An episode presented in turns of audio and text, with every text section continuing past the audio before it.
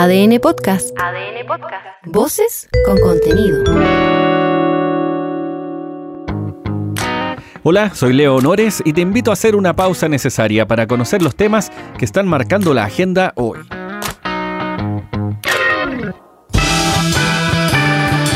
El Consejo Constitucional terminó de votar el capítulo sobre el Congreso. Los hitos más polémicos fueron el rechazo a la paridad de salida y la aprobación de bajar a 138 la cantidad de diputados. Hay más partidos políticos que gente en Chile. Con esto hubo discusión y argumentaciones bien particulares. Con la propuesta actual, se pasaría de los 155 parlamentarios que tiene la constitución vigente a 138. Pero, ¿por qué 138? que tiene ese número? ¿Será un guiño al temón de Misfits? Más preguntas hizo el consejero republicano Luis Silva. ¿Por qué 120 kilómetros por hora es la velocidad máxima en carretera? ¿Por qué 50 kilómetros por hora es la velocidad máxima en zona urbana? ¿Por qué son 21 ministros de Corte Suprema? ¿Por qué son 50 senadores? Podríamos seguir indagando en la cantidad de números que llenan nuestro derecho y que se pueden justificar racionalmente. Lo de la velocidad máxima en carretera se explica porque un impacto a 120 kilómetros puede generar lesiones comparables a una caída de 80 metros. Básicamente uno queda todo molido, si es que no se saca una selfie de bienvenida con San Pedro. Científicamente se midió además que la distancia que recorre un vehículo antes de detenerse es fundamental para definir, ponte tú, la sobrevida del conductor, la reacción del mismo. Son factores que no se pueden obviar. La ciencia hace lo suyo. Lo mismo ocurre con los 50 km por hora en zonas urbanas, pensando en el peatón y los conductores. Si hablamos de colisiones, conceptos como velocidad, masa, aceleración, son claves las consecuencias del impacto. Esto más allá de lo que uno pueda creer. Luego, sobre los 21 ministros de la Corte Suprema, pues es el máximo tribunal del país, pues. No puede haber una cifra par, sino hay riesgo de empates. Eso así abuelo de pájaro. Una reflexión liviana, pero que puede ser que tenga algo de sentido si vemos la legislación. Es una buena apreciación. Sí. La discusión sobre el número, la verdad, parece que no se resolverá tan rápido. Y eso que antes se discutió también. Y no una vez, sino que varias porque el número actual de parlamentarios fue evaluado también en su minuto. Pero en la copia feliz del Edén gustamos de las carambolas y de sobrepensar. Reflexioné RC. Estamos hasta el Luego, otro de los temas relevantes, la paridad de salida fue rechazada por el Consejo. Y esto habría asegurado que un 40% de las mujeres fueran electas. Todos los republicanos se abstuvieron, argumentando que la norma no era la mejor forma de asegurar la equidad. Esta es Beatriz Evia, representante del partido y también presidenta del órgano.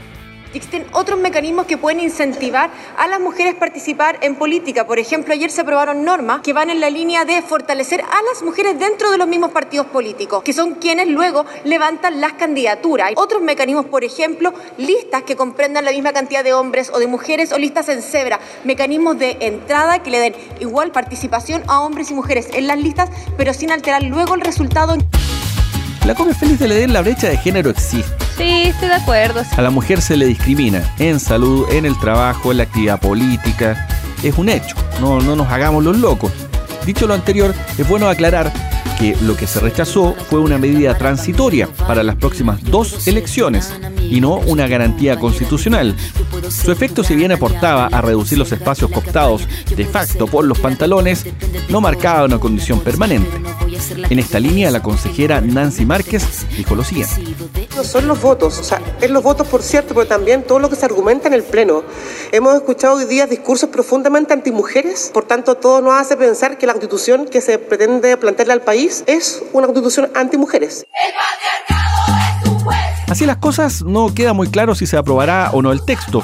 En el caso de que se rechace, desde el gobierno, la ministra del Interior, Carolina Toá, dijo que no hay un plan B.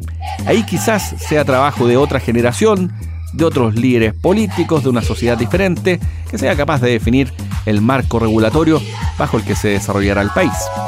Esta historia continuará. Las familias que viven en el perímetro de exclusión del volcán Villarrica se niegan a abandonar sus hogares y esto preocupa mucho. Desde el gobierno se llamó a la responsabilidad y a estar preparados ante una eventual erupción. La directora regional del Servicio Nacional de Prevención de Riesgos y Desastres, Janet Medrano, dijo que, dada la actividad volcánica, la vigilancia es constante. Tenemos un monitoreo permanente, constante, que la situación no ha variado significativamente, aunque efectivamente hay algunos parámetros que parecen eh, sugerir eh, algunas eh, condiciones un poco más favorables, sin embargo esto es muy prematuro todavía para establecer cualquier escenario futuro con esta información. Ahora hagamos una proyección. En el hipotético caso de que hubiese una erupción, como ha ocurrido antes, el magma volcánico, incluso los lahares, Andalán. tardan un tiempo en llegar a las zonas pobladas. Hay varias decenas de kilómetros de distancia. ¿Por qué mejor no me dicen los números del Kino, el Loto, por favor? Disculpa, Eli. Yo te pido disculpas a ti por lo que acaba de suceder. Sobre este factor conversamos con el alcalde de Pucón, Carlos Barra. A que pueda salir el magma pasan fácilmente 15 minutos o mucho más también. Y después los lahares como ocurrió el año 71, que teníamos la gente en este mismo lugar, desde que sale del cráter del volcán, una hora veinte en ingresar al Carmelito, al lago. Entonces, si tú ves que en ese espacio hasta puedes trasladarte a Villarrica. En materia judicial, y esto puede ser una noticia mundial en la medida que se resuelva o se conozcan las conclusiones de la investigación, la ministra en visita de causas de derechos humanos, Paola Plaza, cerró el sumario en el caso Neruda. Esto es que la magistrada consideró que se investigó todo lo que se tenía que investigar, que se recopilaron todos los antecedentes, incluyendo declaraciones, informes policiales, documentos, pericias, tanto nacionales como extranjeras, para iniciar la etapa final, en la que se esperan conclusiones y eventuales condenas. La muerte del premio Nobel Pablo Neruda se produjo hace 50 años justo, en septiembre del 73 en una clínica en Santiago en circunstancias que, para su familia, no fueron del todo claras. Ahora, ¿qué es lo que viene? Las partes involucradas tienen un plazo de 15 días corridos para solicitar la reapertura de la investigación si es que consideran que quedaron diligencias pendientes o necesarias para esclarecer los hechos. Ayer se inauguró la extensión de la línea 3 del metro hacia Quilicura, reduciendo a 20 minutos el viaje desde el centro hacia la plaza de la comuna. Hagamos un recorrido corto en el primer día del servicio. ¿Cómo estuvo el viaje? Mira, muy corto. El, de verdad la- el trayectorio fue bastante rápido. eh, los trenes muy excelentemente bien. El servicio excelente, verdad. ¿Cuánto se demoraba usted, amigo? Casi una hora ¿Y desde dónde venía? desde la cisterna. Pero eso no es todo, sino que también la línea 2 está en vías de ampliarse, esta vez hacia la zona sur de Santiago. El ministro de Transportes, Juan Carlos Muñoz, nos lo contó. Ese es un, es un compromiso que eh, también se tomó en eh, el año eh, 2014, si no me equivoco, eh, por la presidenta Bachelet eh, y que se ha estado trabajando en paralelo con esta extensión a Quilicura, donde todo el gobierno de la presidenta Bachelet, todo el gobierno del presidente Piñera, para ahora al año y medio del presidente Boric, poder llegar y cumplir con ambas extensiones. Nosotros esperamos que esa extensión eh, se cumpla, como se dijo, en el, primer, el último trimestre de este año. Y como sabes, no es lo mismo un metro nuevo que un metro. Se inicia el cierre de puertas. Nos fuimos a la chucha.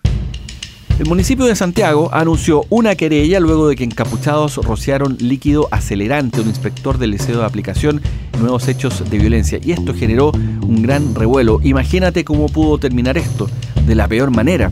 Esta es la alcaldesa de Santiago, Iracy Hasler.